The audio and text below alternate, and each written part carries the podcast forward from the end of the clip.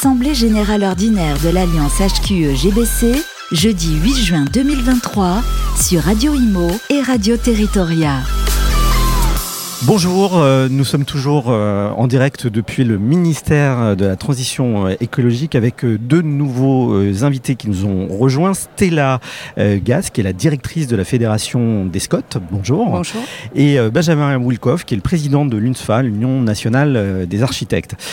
donc toujours cette table ronde donc passionnante que nous avons pu suivre ce matin. Alors Stella Glass, vous êtes donc directrice de la Fédération des Scots, je l'ai dit avec 30 partenaires, la Fédération des Scots a travaillé sur une étude sur les nouveaux modèles d'aménagement. Vous avez notamment réfléchi à la place des espaces non bâtis dans la transition. Vous voulez en faire, dites-vous, des épicentres des transitions. Est-ce que vous pouvez nous expliquer en quelques mots?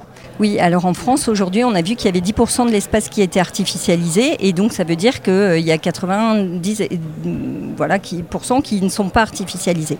Et nous, on pense qu'il faut un projet, euh, à côté du projet qu'on a pour les parties urbaines, un projet pour ces espaces et qui doivent participer aux questions de résilience contre les risques d'inondation, par exemple, en termes d'îlots de fraîcheur, comme puits de carbone, qu'on doit aussi y mettre les énergies. On doit avoir un projet pour euh, l'agriculture dans ces territoires et euh, sur les déplacements doux et donc euh, avoir une appropriation aussi économique hein, de ces espaces complètement différentes et qui doivent participer au projet global territorial et qu'on n'a pas assez regardé ces espaces dans les documents d'urbanisme. On a plutôt regardé ça comme des espaces de préservation qu'on mettait un peu sous cloche. On ne va pas les utiliser on ne va pas les consommer. Mais en fait, au-delà de cette préservation, il y a une question de projet politique à développer sur ces espaces.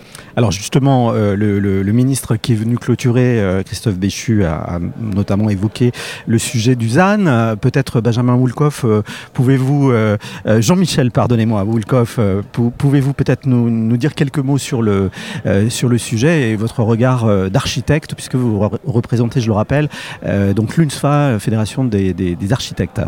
Oui, les ZAN, c'est effectivement, il y a un véritable enjeu sur ces secteurs, euh, sur ces espaces. Simplement, on voit en plus en ce moment avec la mutation euh, de l'économie, on est sur, de plus en plus sur une économie digitalisée. Et donc, un certain nombre de, de bâtiments, de locaux, de terrains euh, deviennent obsolètes ou deviennent caduques.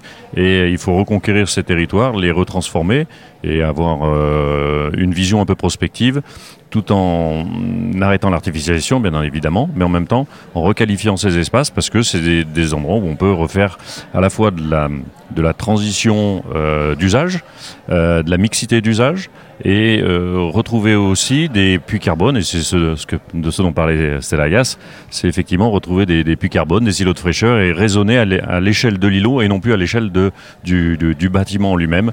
La parcelle doit avoir de, devenir vraiment un, un, élément de réflexion et un positionnement sur des nouvelles politiques urbaines.